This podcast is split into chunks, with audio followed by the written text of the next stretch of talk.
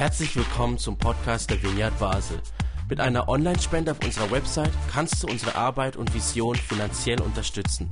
Vielen Dank fürs Mittagen und viel Spaß beim Zuhören. Hallo von meiner Seite.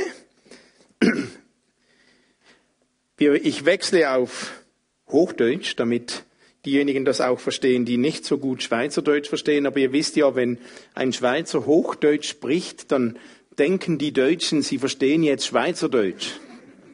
Ist ja egal, Hauptsache ihr versteht es. Gut, wir haben letzten Sonntag im Solitude Park an Pfingsten eine neue Serie gestartet, über welche, über das Thema, das wir in den nächsten Sonntagen sprechen werden. Die Serie hat den Namen Menschen des Friedens. Und der Ausdruck ein Mensch des Friedens, der kommt aus einer Geschichte, und das möchte ich euch kurz lesen, aus der Bibel. Da hat Jesus nämlich seine Jünger zusammengenommen und hat gesagt, okay, liebe Jungs und Frauen und Mädels, jetzt geht ihr in die Dörfer und erzählt doch den Leuten von Jesus, von mir und hat sie immer zu zweit geschickt. Und dann sagt er, wenn ihr in ein Haus kommt, sagt zuerst, Friede sei mit diesem Haus. Und wenn dort jemand bereit ist, den Frieden zu empfangen, wird euer Friede auf ihm ruhen. Andernfalls wird er zu euch zurückkehren. Bleibt in diesem Haus, esst und trinkt, was sie euch vorsetzen. Hiervon kommt der Ausdruck Menschen des Friedens. Entscheidend ist, da gibt es Menschen, die bereit sind, wenn man kommt. Und es gibt, wenn es Menschen gibt, die bereit sind, dann gibt es auch Menschen, die nicht bereit sind. Und es gibt Menschen, da bleibt etwas hängen. Es gibt Menschen, die sind offen, die sind bereit, Gäste einzuladen. Das die bereit sind, diesen Frieden Gottes zu empfangen, willkommen zu heißen, das nennt man Menschen des Friedens. Und es gibt also Menschen des Friedens, das heißt, es gibt Menschen, da hat Gott bereits begonnen, etwas vorzubereiten in ihren Herzen. Letzten Sonntag haben wir die Geschichte von Cornelius gehört und Petrus.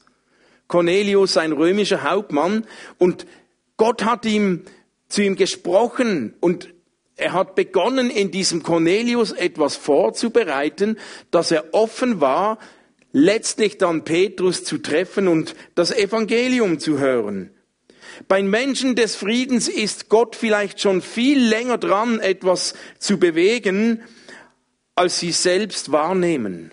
Manchmal merkt man das gar nicht so. Aber Gott ist daran, ein Herz zu bewegen. Und ich finde, das ist so befreiend. Wir müssen als Christen nicht künstlich irgend missionieren und allen etwas erzählen, die gar nicht zuhören wollen. Es gibt ja nichts mühsameres, als jemanden zu erzählen, der nicht zuhören will.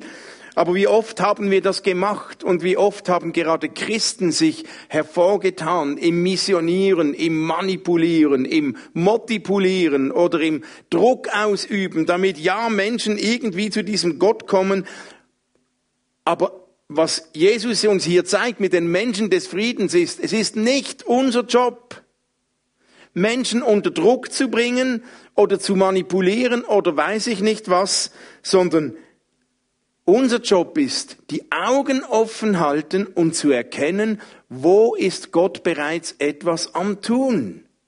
Wo ist Gott etwas am Vorbereiten? Wo ist er mit jemandem da schon dran? Also nicht ich muss irgend allen Menschen, die ich treffe, irgendwas bewegen und eine Offenheit produzieren und überall von Gott erzählen und mit allen sprechen, die eben gar nicht hören wollen. Nein. Gott ist dran, mit Menschen etwas vorzubereiten. Nicht mit allen, aber immer wieder mit Menschen. Und mein Job ist es rauszufinden, wo sind solche Menschen? Wo ist ein Mensch des Friedens, der Gott schon dran ist und etwas am Bewegen ist? Ich muss also einfach die Augen und Ohren offen halten, um Menschen des Friedens zu erkennen. Denn wenn ich einen Menschen des Friedens begegne, dann wird es spannend. dann interessiert's mich, dann kann ich etwas lernen, weil ich weiß, da ist Gott bereits dran, etwas am Bewegen. Und ein Mensch des Friedens kann vielleicht auch etwas lernen, weil er ja schon von Gott vorbereitet ist. Aber jetzt ist ja die große Frage, wie erkennt man einen Menschen des Friedens? Wie, wie findet man den? Wie findet man heraus, ob Gott etwas vorbereitet hat? Machen wir es doch wie diese Jünger, die Jesus geschickt hat. Jesus sagt, geht zu den Häusern, klopft an, sprecht Friede sei auf diesem Haus und schaut, was passiert. Und wenn etwas zurückkommt, dann ist die Chance sehr groß, dass das ein Mensch des Friedens ist. Und das heißt zurückkommen, wenn dir jemand nicht die Tür gar wieder zuknallt, sondern wenn du eingeladen wirst, wenn ihr herzlich willkommen und oh, nett und lasst uns sprechen, kommt herein und so. Menschen des Friedens reagieren auf Freundlichkeit, auf eine Einladung, auf eine Frage, auf ein Angebot von Gebet oder was ganz anders als Menschen, die nicht Menschen des Friedens sind. Und wenn Gott bei jemandem jetzt gerade nicht schon dran ist, dass er ein Mensch des Friedens ist, ist er kein schlechterer Mensch oder irgendwas. Aber Gott ist einfach bei Menschen dran, was vorzubereiten. Und das kann manchmal ganz einfach von sich gehen. Ich kann euch ein Beispiel erzählen, wie ich das erlebt habe letztens. Ich habe gebetet und ja, ich habe manchmal so Momente, wo ich, wo ich spazieren gehe und bete und sage, Gott, ups, okay. Ähm, da gehe ich manchmal spazieren und sage, Gott, ähm, ich gehe jetzt durch die Stadt und vielleicht schickst du mir irgendjemand über den Weg, kann ich jemandem etwas Gutes tun und ich schaue, was kommt. Jetzt, manchmal erlebe ich da gar nichts, aber dann habe ich einmal gebetet, hm, vielleicht möchtest du mir irgendjemand in Erinnerung rufen, wem könnte ich etwas Gutes tun? Und da kommt mir ein Name in den Sinn von einem Menschen, den ich schon lange nicht mehr gesehen habe. Und ich kann wirklich nicht sagen, warum kommt mir der jetzt gerade in den Sinn. Aber ich wusste ja, jetzt habe ich ja gebetet, okay, dann habe ich die Nummer ausgesucht von dieser Person und habe ihr eine SMS geschrieben, bist du überhaupt in Basel noch? Und dann habe ich versucht anzurufen und irgendetwas scheint so dermaßen gepasst zu haben, dass der hatte so eine Freude. Jetzt war ich total überrascht. Das schien, wie wenn er darauf gewartet hätte. Und ich habe ihn schon lange nicht mehr gesehen und wir haben uns getroffen und es war eine so tiefe und gute Begegnung. Wenn ich einen Menschen des Friedens treffe, dann hat Gott etwas vorbereitet. Steht ihr, es gibt auch Menschen, die kommen in den Sinn, denen schreibe ich ein SMS, hey, wie geht's, und kommt überhaupt nichts zurück. Deswegen bin ich nicht böse.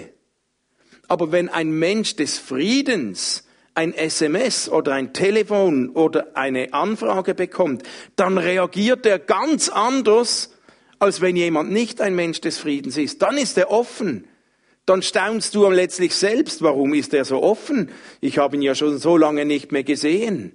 Und das, so erlebe ich das ab und zu. Und was dann passiert, was ein Mensch des Friedens macht, jo, ist doch nicht mein Business.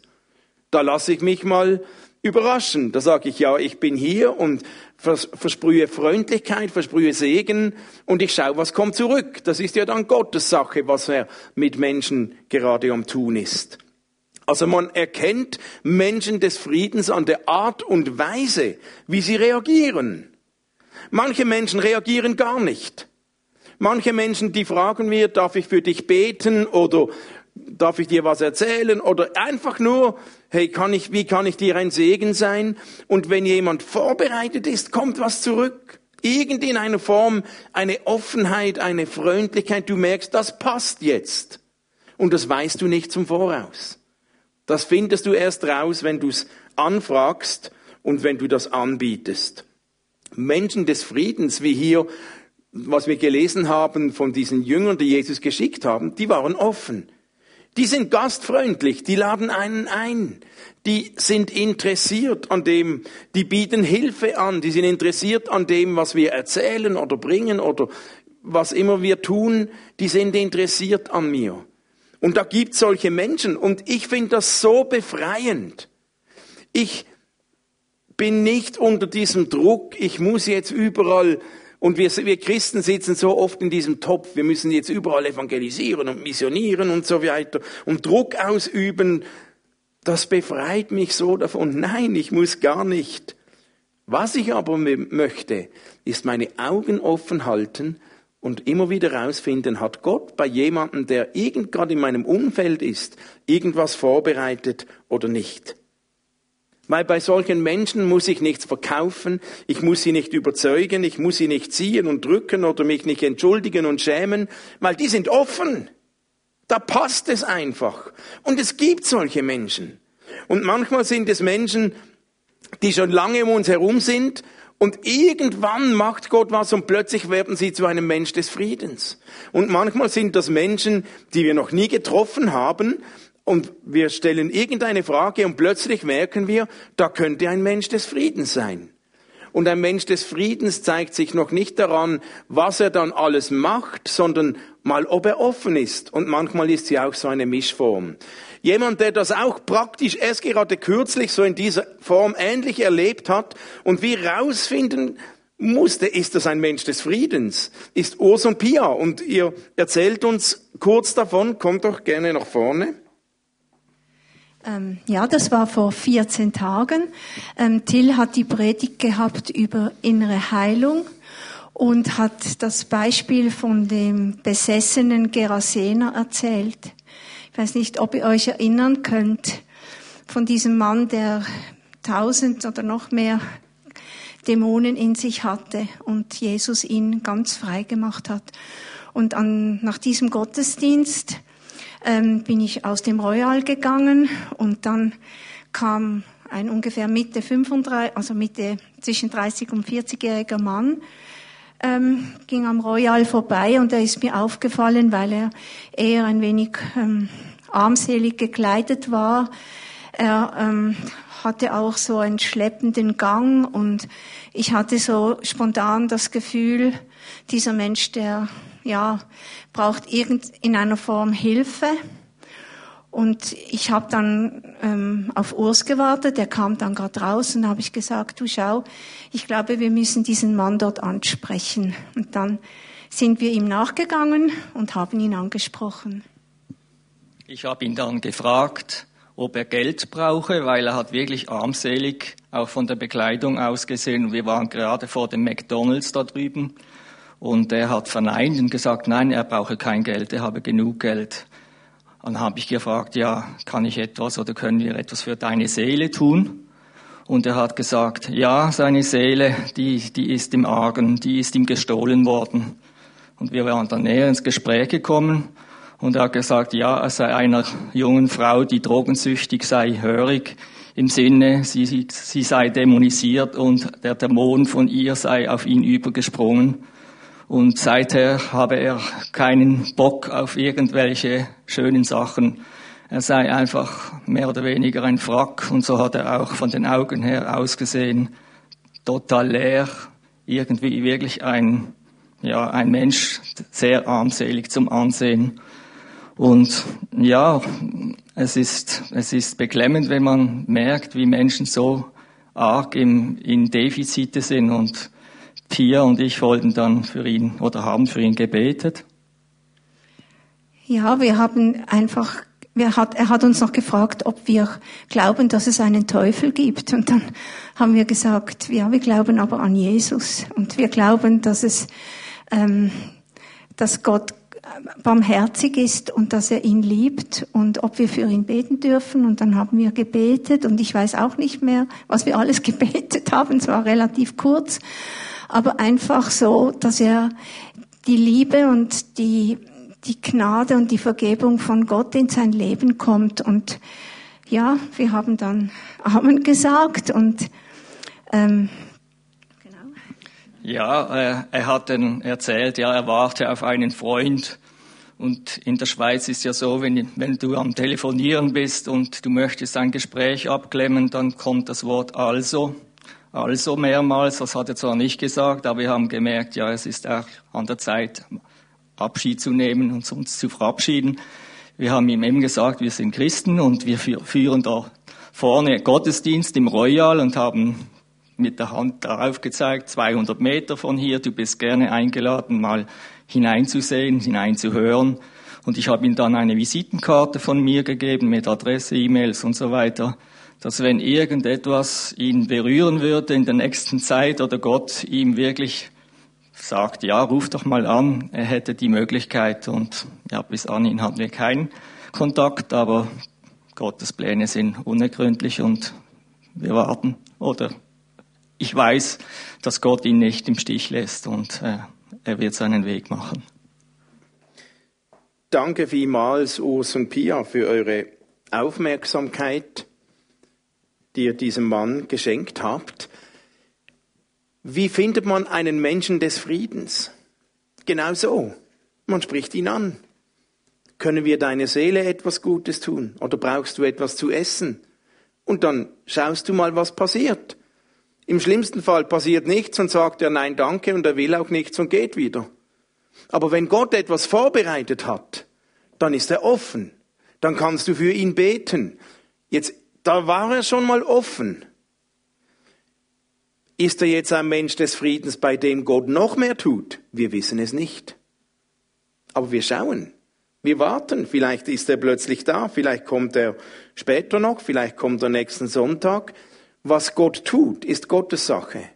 Aber unsere Sache ist herauszufinden, wo sind Menschen des Friedens? Wo hat Gott etwas vorbereitet?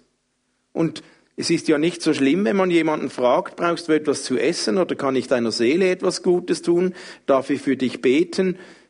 Toll habt ihr das gemacht. Und so finden wir Menschen des Friedens. Ich möchte mit uns eine Geschichte anschauen, auch von einem Mensch des Friedens, wo Jesus ein Mensch des Friedens getroffen hat. Und ich möchte gerne schauen, was können wir da lernen von Jesus und was können wir lernen von diesem Menschen des Friedens. Und zwar, ihr kennt die Geschichte vielleicht aus Lukas 19. Es handelt sich um einen Mann namens Zachäus. Wir lesen, Jesus kam nach Jericho und zog mitten durch die Stadt. Ganz viele Leute waren dort. Dort gab es einen reichen Mann namens Zachäus. Er war der oberste Zolleinnehmer und wollte unbedingt sehen, wer Jesus war. Die Zolleinnehmer, die waren nicht gerade so wirklich beliebt, das waren so Schurken und Betrüger. Aber er wollte unbedingt sehen, wer Jesus war. Aber es gelang ihm nicht, weil er klein war und die vielen Leute ihm die Sicht versperrten. Da lief er voraus und kletterte auf einen Maulbeerfeigenbaum. Er hoffte, ihn, Jesus, dann sehen zu können, denn Jesus sollte dort vorbeikommen. Als Jesus an diese Stelle kam, blickte er hoch, sah ihn und rief, Zachäus, komm schnell herunter, denn ich muss heute dein Gast sein. Schnell stieg Zachäus vom Baum herunter und nahm Jesus voller Freude bei sich auf.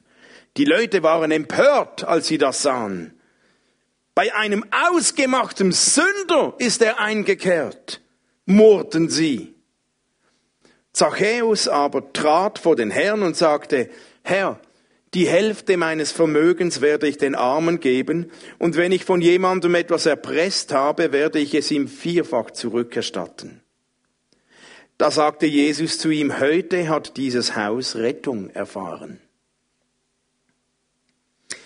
Jesus trifft einen Menschen des Friedens. Und niemand wusste eigentlich von Beginn an, ob dieser Zachäus ein Mensch des Friedens war. Wenn, vielleicht hat es Jesus gewusst. Aber Zachäus war der oberste Zolleinnehmer, unbeliebt, ein Betrüger, hat die Leute erpresst, ausgenommen, und ja, die waren wirklich nicht beliebt. Das waren die Obersünder damals. Und entsprechend haben die Leute ihn natürlich auch nicht vorgelassen, als er von hinten kam. Ich will auch was sehen, aber die ließen ihn sicher nicht durch. Also musste er sich was einfallen lassen. Jetzt, was können wir lernen von Jesus? Und das hilft mir alles im Überlegen, wie finde ich einen Menschen des Friedens? Jesus hat zuerst mal Kontakt aufgenommen mit Zachäus. Und wir lernen von Jesus, Jesus hatte keine Berührungsängste vor Sündern. Die Juden, die Pharisäer, die haben sich total abgegrenzt und gesagt, das sind Sünder. Und das ist ein Obersünder. Also sowieso, mit dem keinen Kontakt, sicher nicht mit ihm sprechen. Aber Jesus hatte keine Berührungsängste. Für Jesus bestand die Welt nicht nur aus Gut und Böse, draußen drinnen gefährlich und heilig. Und Jesus hatte nicht so ein, manchmal, so wie ich es manchmal von gewissen Christen auch erlebe, ein, ein komisch-dualistisches Weltbild, das dann heißt, das ist die böse Welt da draußen, ich will nichts damit zu tun haben, ich will nur in meinen heiligen Hallen leben und sich abgrenzt. Darum bleibe ich lieber in meiner heiligen Wohlfühloase, als bei den Sündern zu sein. Huh, ja nicht. Jesus hatte das nicht. Und wenn Jesus so gedacht hätte, hätte er Zachäus nicht angesprochen und nicht getroffen. Und wer so denkt, dass die böse Welt, da sind die Sünder, wir in der heiligen Welt, die wir sind drin, die sind draußen, musst du dich nicht wundern, wenn du keinen Menschen des Friedens triffst. Aber Jesus hat uns gesagt, ich nehme euch nicht von der Welt weg, sondern ich sende euch mitten in die Welt hinein, zu den Menschen, dort wo das Leben stattfindet und pulsiert. Also raus aus der heiligen Wohlfühloase Kirche und rein in das Leben, dort wo die Menschen sind. Dort sind Menschen des Friedens. Und wenn wir dort sind, wo Menschen sind, die noch nichts von Gott wissen, dann finden wir garantiert Menschen des Friedens. Jesus hat das gewusst. Und oft genug wurde genau das Jesus zum Vorwurf gemacht. Der sitzt mit den Zündern zusammen, mit den Prostituierten, mit einem Oberzöllner, geht noch essen. Das geht gar nicht. Und das wurde Jesus sowas zum Vorwurf gemacht. Aber Jesus hatte keine Angst vor diesen Sündern. Er hatte nicht dieses Denken, die verunreinigen mich, die schaden mir. Vielmehr war sich Jesus doch bewusst, dass er ansteckend war mit Liebe. Er war sich bewusst, hey, ich bin Jesus. Ich habe den Heiligen Geist in mir, sagen, können wir auch sagen. Und deswegen muss ich keine Angst haben, dass ich da irgendwas aufschnappe, das schlecht ist. Im Gegenteil, wenn ich irgendwo bin, dann müssen andere aufpassen, weil sie werden von Gutem infiziert. Nicht weil ich so gut bin, aber ich habe den Heiligen Geist in mir.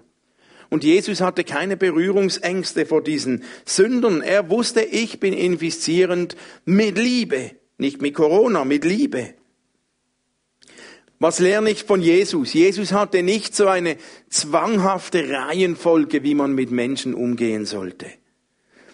Wie oft habe ich schon erlebt, dass Leuten gesagt wird, zuerst musst du Buße tun, umkehren. Zuerst musst du deine Sünden erkennen und bekennen. Und erst dann darfst du zu uns hineinkommen. Erst wenn du, bist du willkommen. Und ich finde das so schräg. Jesus hat das auch ganz anders gemacht. Jesus ist zu den Sündern hingegangen und hat nicht gesagt, zuerst musst du dich Buße tun und umkehren und deine Sünden erkennen. Jesus hat sein Herz geöffnet, ist mit diesen Menschen zusammen gewesen, hat mit ihnen gegessen, mit diesem Zachäus. Und das Zusammensein mit Jesus hat dazu geführt, dass irgendetwas passiert ist in den Leben von diesen Menschen. Wie viele Kirchen habe ich schon erlebt, die das umkehren, sagen, wenn du nicht zuerst das, zuerst darfst du nicht zu uns kommen. Und Jesus sagt, herzlich willkommen. Erst wenn du da bist, hast du überhaupt die Chance, dass sich irgendetwas verändert. Das finde ich so gesund bei Jesus. Was lerne ich auch noch von Jesus? Er beginnt nicht mit einer Predigt, sondern mit Essen. Er ließ sich einladen bei Zachäus. Ich muss zu dir als Gast kommen. Du darfst mich heute einladen. So cool. Ja. Menschen begegnen passiert nicht durch eine Moralpredigt, nicht durch eine Standpauke, sondern durch ein offenes Herzen. Und wenn man jemanden zum Essen einladet, dann symbolisiert man ein offenes Herz diesen Personen gegenüber dann öffne ich mein Haus. Ich öffne mein Herz, wir sitzen zusammen, haben Gemeinschaft, essen, sprechen. Und wir denken als Christen manchmal, es beginnt immer mit der Bekehrung. Dann werden wir so viele Menschen wegstoßen. Es ist doch nicht an uns zu sagen, mit was Gott beginnt. Aber Menschen des Friedens entdecken heißt, wir finden raus, wo ist Gott etwas am Tun. Und wie finde ich raus, ob Gott etwas am Tun ist? Indem ich jemanden zum Essen einlade. Beim Essen ist es viel einfacher zu sprechen, weil da hat man was, da kann man die Gabel und das Messer halten und kann man sich wo festhalten. Und was ich auch noch lerne von Jesus, Jesus sieht das Potenzial von diesem Zachäus. Die Leute haben nur gesehen, das ist der kleine Betrüger, der, der uns erpresst hat. Aber Jesus hat in diesem kleinen Mann etwas Großes gesehen. Er hat gesehen, da ist ein Mensch, der Frieden braucht. Da ist ein Mensch, der viel Potenzial hat. Und er ließ sich nicht dort abblocken mit, bei dem, was er nur äußerlich gesehen hat. Jesus hat den Menschen und das Potenzial, das er hatte, gesehen. Das möchte ich lernen. Und dann sagt Jesus, ich will heute zu dir kommen, du darfst mich einladen. Und er kommt runter und sie gehen. Und was ist die Reaktion? Jesus trifft gerade einen Mensch des Friedens. Äh, jemand anders wäre auf dem Baum geblieben und hätte gesagt, lass mich in Ruhe. Ich will nicht, dass du zu mir kommst. Geh weiter. Aber der kam sofort. Also er war irgendwie offen. Und die Leute, die rundum standen, die waren voller Empörung. Geht gar nicht. Jesus sitzt mit einem Sünder zusammen. Ich finde, da möchte ich lernen von Jesus. Ich möchte lernen, nicht so ein Weltbild zu bauen mit drinnen und draußen und zuerst musst du und sonst darfst du gar nicht. Was wären wir für eine schräge Gemeinde, wenn wir das lernen würden? Wir wollen eine Gemeinde sein, wo jeder herzlich willkommen ist. Egal, nicht zuerst musst du einen Katalog erfüllen, gut genug sein, heilig genug und weiß ich nicht was. Nein, du bist willkommen. Herr, jeder ist hier willkommen. Und was Gott dann an unserem Herzen tut, ist ja seine Sache und nicht, und nicht meine. Ich finde das so entspannend. Und ich möchte lernen zu sehen, was, was Jesus in Menschen sieht und nicht nur, was ich selbst vor Augen sehe. Jetzt können wir aber auch ganz viel von diesem Zachäus lernen. Und wisst ihr, eigentlich ist ja Zachäus, wenn ihr das schon oft gelesen habt, so das Negativbeispiel. Das ist so das Beispiel eben für einen Sünder, der umkehren muss. Er ist der Betrüger, der Egoist, der von niemandem geliebt wurde. Aber hier können wir etwas von ihm lernen. Und ich denke, was wir hier von Zachäus lernen können, ist was Entscheidendes, das auch uns als Kinder Gottes, als Schüler von Jesus gut ansteht, wenn wir das lernen. Zum einen sehe ich bei Zachäus, der hatte ein Ziel. Zachäus hatte ein Ziel. Der wusste, was er wollte. Sein Ziel war, ich will Jesus sehen. Irgendetwas hat ihm diesen Wunsch kreiert. Er war interessiert an Jesus. Und als Mann der Tat ging er dieses Ziel an. Und ich denke, das ist etwas, das Jesus gefällt. Sowohl bei Menschen des Friedens wie auch bei uns, wenn wir mit Jesus unterwegs sind. Jesus gefällt es, wenn wir Ziele haben. Zachäus hatte ein Ziel. Das ist vorbildlich. Das zweite, Zachäus hatte nicht nur ein Ziel, er ergriff die Initiative. Er hätte ja auch warten können, ja, ich bin jetzt halt zu klein, die lassen mich nicht vor. Ja, vielleicht nimmt Jesus ja eine, eine, eine, einen anderen Weg, vielleicht ruft er mich, ja, ich setz mich mal an den Straßenrand und schau, was passiert. Nein, er hatte ein Ziel, ich will diesen Jesus sehen. Also was mache ich? Er ergreift Initiative, überlegt sich, was kann ich machen, um Hindernisse zu überwinden. Und oft, wenn wir uns ein Ziel stecken, gibt's Hindernisse. Oh, das geht gar nicht. Das schaffe ich nicht. Da tun sich Berge auf, Hindernisse auf. Aber Zachäus lässt sich nicht von diesen Hindernissen abschrecken, was uns manchmal so passiert. Also nicht so Zachäus, viele Leute, er ist klein, er hat keinen Platz, wie kann ich mein Ziel erreichen? Ich renne voraus und weiß, das ist ungefähr die Route, die Jesus gehen will. Ich klettere auf diesen Baum, dann kann ich ihn vielleicht sehen. Er will das Erreichen des Zieles, Jesus sehen, nicht den Zufall überlassen, sondern er ergriff Initiative und tat etwas. Und ich denke, ein Zeichen, wenn ein Mensch des Friedens uns begegnet, dann wird er schnell initiativ und wartet nicht nur ab weil da ist etwas vorbereitet worden. Zachäus nahm Anstrengung auf sich. Er war nicht nur initiativ, sondern er ließ sich sein Ziel zu erreichen wirklich etwas kosten. Das war anstrengend. Ich meine, er war klein, er musste auf einen hohen Baum klettern unter dem Spott aller Menschen. Er war nicht so minimalistisch.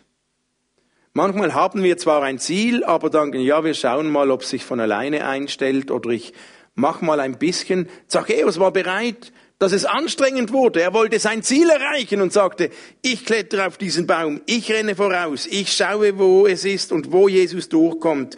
Und er hat alles dafür getan. Menschen des Friedens sind bereit, etwas zu tun, um ihr Ziel zu erreichen, das auch mal anstrengend werden kann. Dann war Zachäus risikobereit.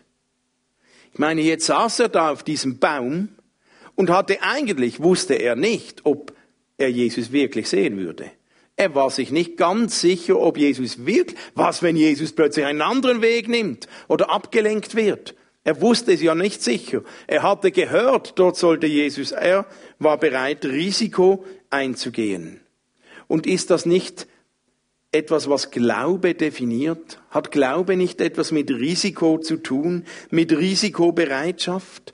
Schritte zu tun, auch wenn wir noch nicht wissen, ob es immer alles klappt, hat ganz viel mit Glaube zu tun. Letztens habe ich den Satz gelesen, wenn du etwas erleben willst, was du noch nie erlebt hast, dann musst du etwas tun, was du noch nie getan hast. Und das ist Risiko. Weil wenn du etwas tust, was du noch nie getan hast, weißt du nicht, was passiert, weil du es ja noch nie erlebt hast. Aber wenn wir diesen, dieses Risiko nicht bereit sind zu nehmen, dann wird es schwierig, gewisse Ziele zu erreichen. Jesus gefällt es, wenn er Menschen trifft, die risikobereit sind, Dinge zu tun, die sie noch nie getan haben, wenn sie auf, auf vorbereitete Menschen treffen oder auf Momente, die Gott vorbereitet hat. Dann war Zachäus neugierig und voller Optimismus. Er war grundsätzlich neugierig. Sonst hätte er sich nicht für diesen Jesus interessiert. Auch ohne zu wissen, wie es endet. Aber Zachäus war so ein Optimist. Er ließ sich nicht abhalten von zu vielen Menschen. Er ging auf diesen Baum. Er ließ sich nicht zurückdrängeln. und, und, und er hat was unternommen. Nein, ich will jetzt, er blieb dran weil er war neugierig. Und das ist etwas Wichtiges und Gutes auch als Schüler von Jesus. Wenn wir die Neugier verlieren, dann verlieren wir so viel vom Lebenselixier des Glaubens. Weil wer kann schon sagen, jetzt habe ich es erfasst, jetzt weiß ich, wie es geht, jetzt muss ich nichts mehr lernen. Wer nicht neugierig ist, verliert die Lernbereitschaft. Und lernender zu sein ist die Grund-DNA eines Jüngers. Weil Jünger heißt Schüler und der Job eines Schülers ist es zu lernen. Und wenn wir nicht mehr lernen, verlieren wir einen der Lebensnerven des Glaubens. Also Zachäus war neugierig, er wollte lernen und jetzt saß er da auf diesem Baum und Jesus spricht ihn an. Komm runter, ich will zu dir kommen, ich will in dein Haus kommen.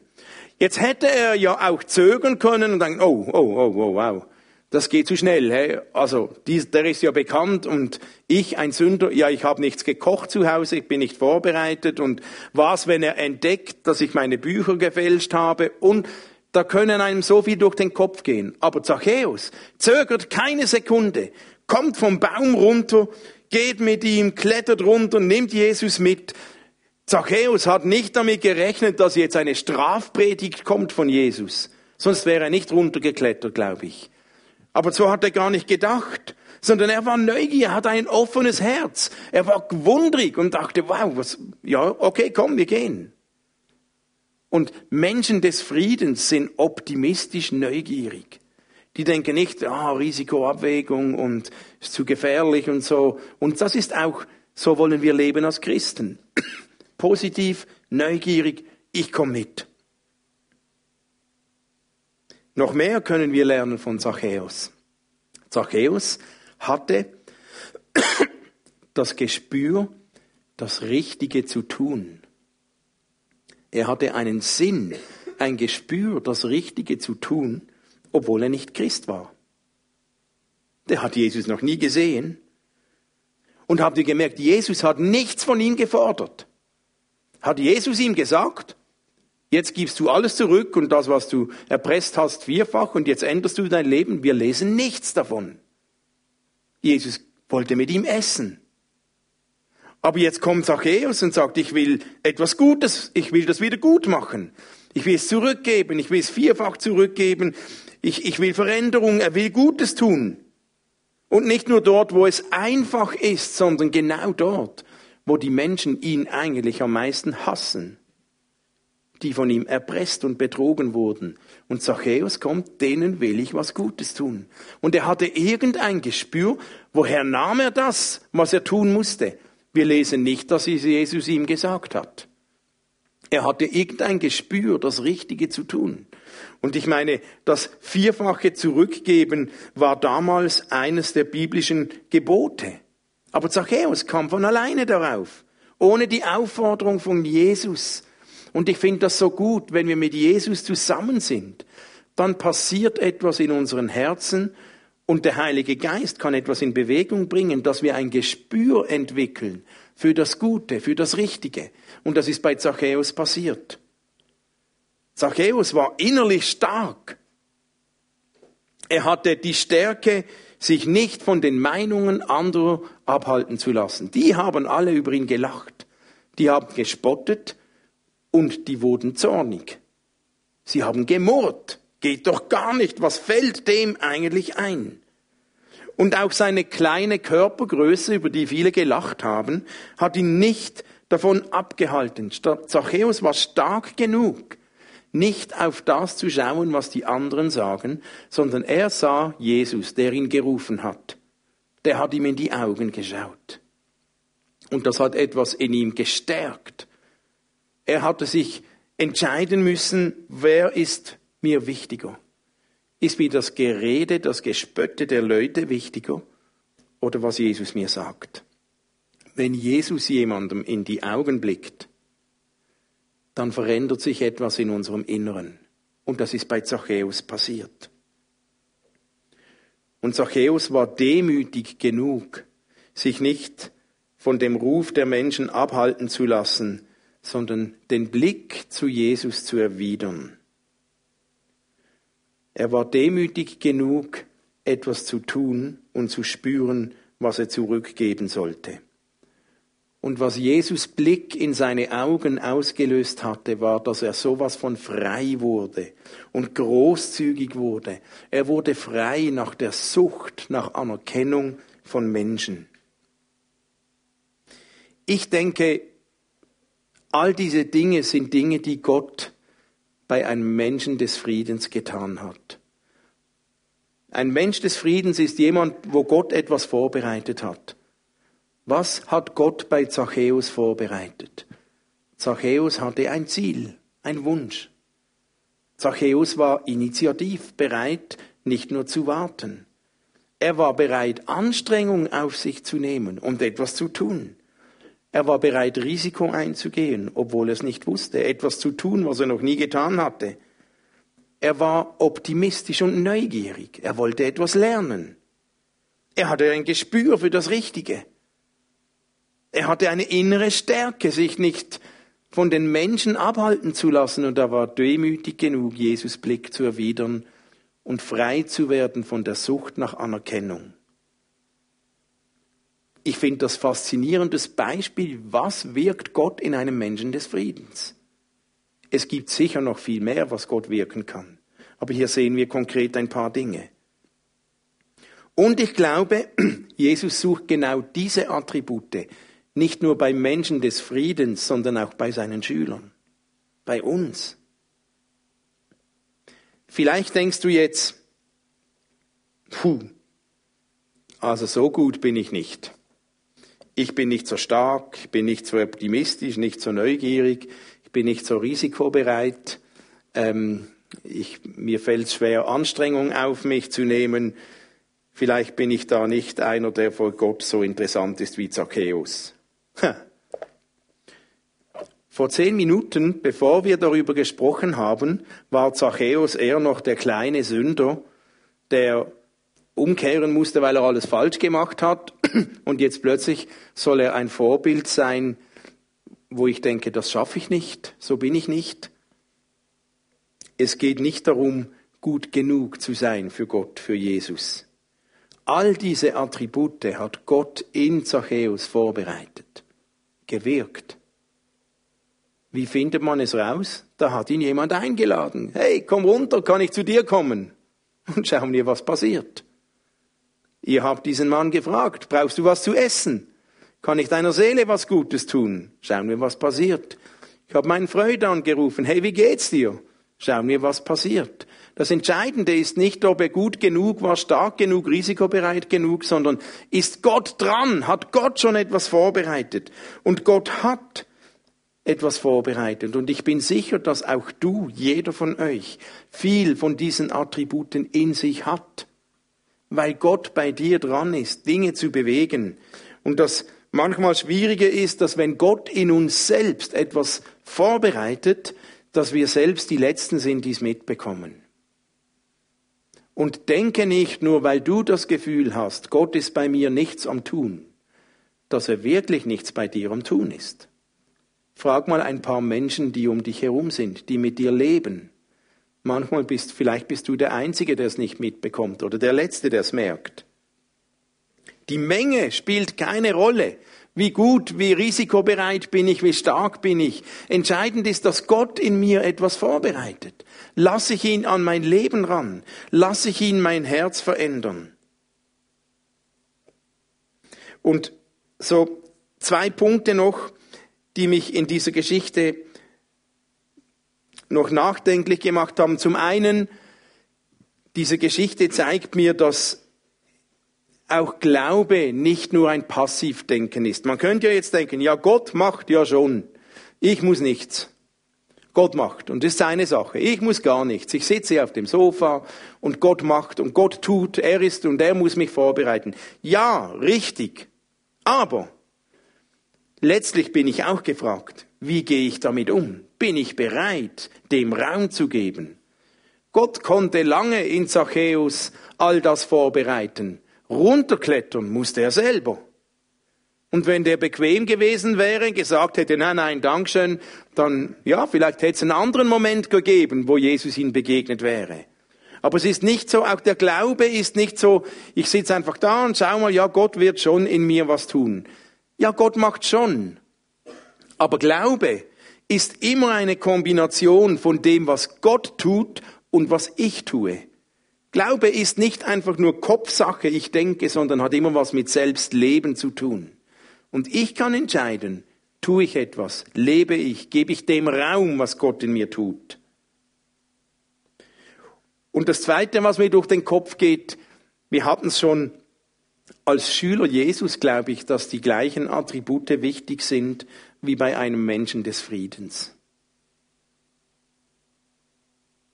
Dinge, die er bewirkt.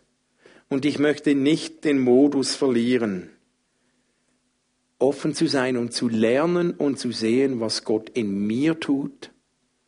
Und ich möchte auch nicht den Modus verlieren, zu lernen, was Gott in anderen Menschen tut.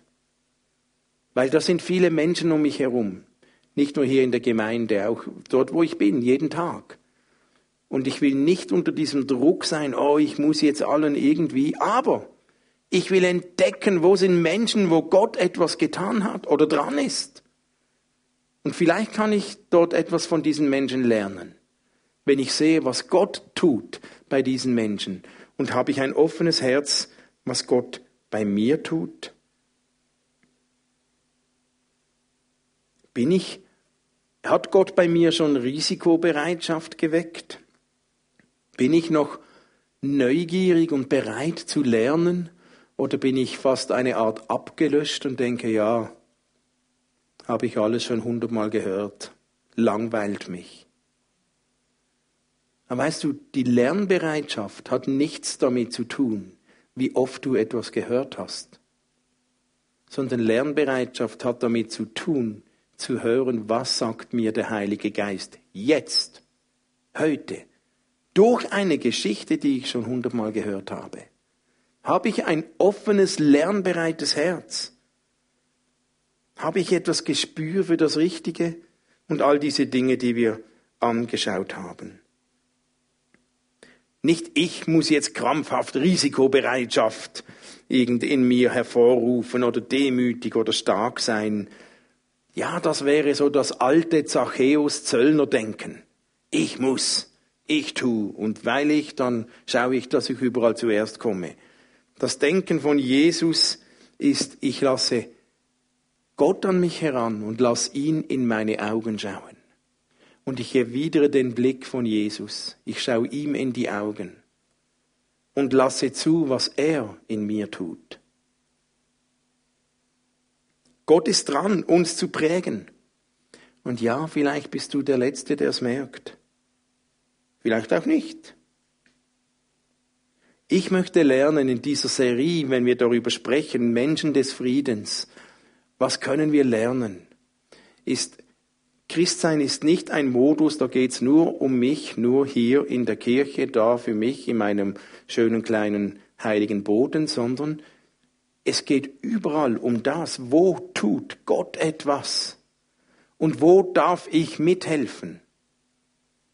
Vielleicht braucht Gott mich, um einem anderen Menschen ein Segen zu sein und nicht nur, damit ich gesegnet werde.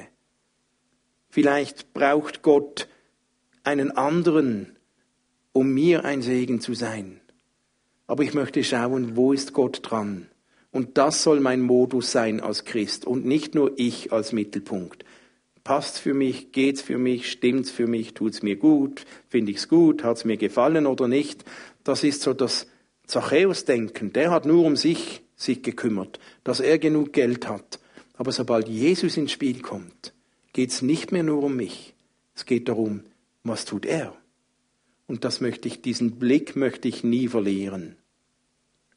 Und lasst uns doch ähm, vielleicht jetzt zwei Minuten nehmen, wo du das nochmals reflektieren kannst und zwei Fragen in diesen zwei Minuten.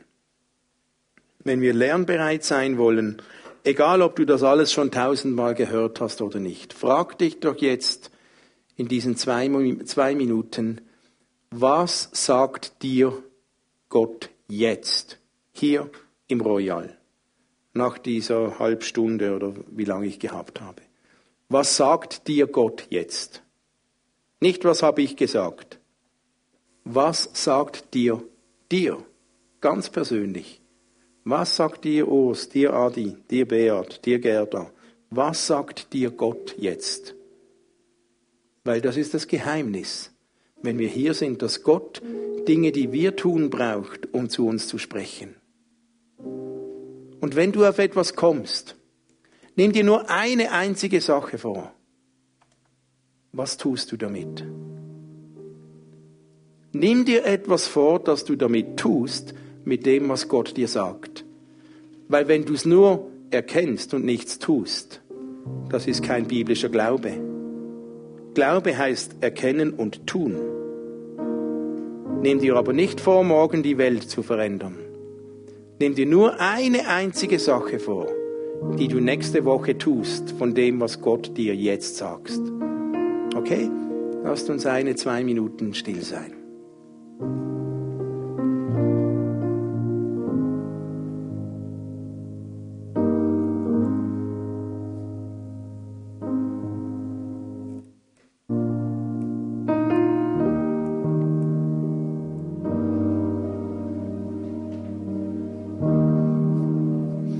Jesus, ich danke dir für alles, was wir lernen können von diesem Zachäus. Aber danke, dass wir auch von dir lernen können. Ich finde es so cool, dass du ein Gott bist, der keine Berührungsängste hat. Danke, hast du keine Berührungsängste, mir nahe zu sein und auch keinem von uns gegenüber. Und hilf uns, das zu tun und umzusetzen, was du jetzt zu uns gesprochen hast.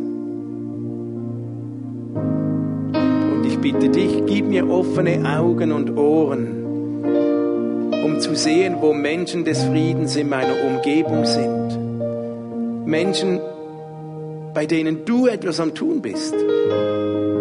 Lass mich das sehen, lass mich lernen von ihnen und lass mich erkennen, was du bei mir tust.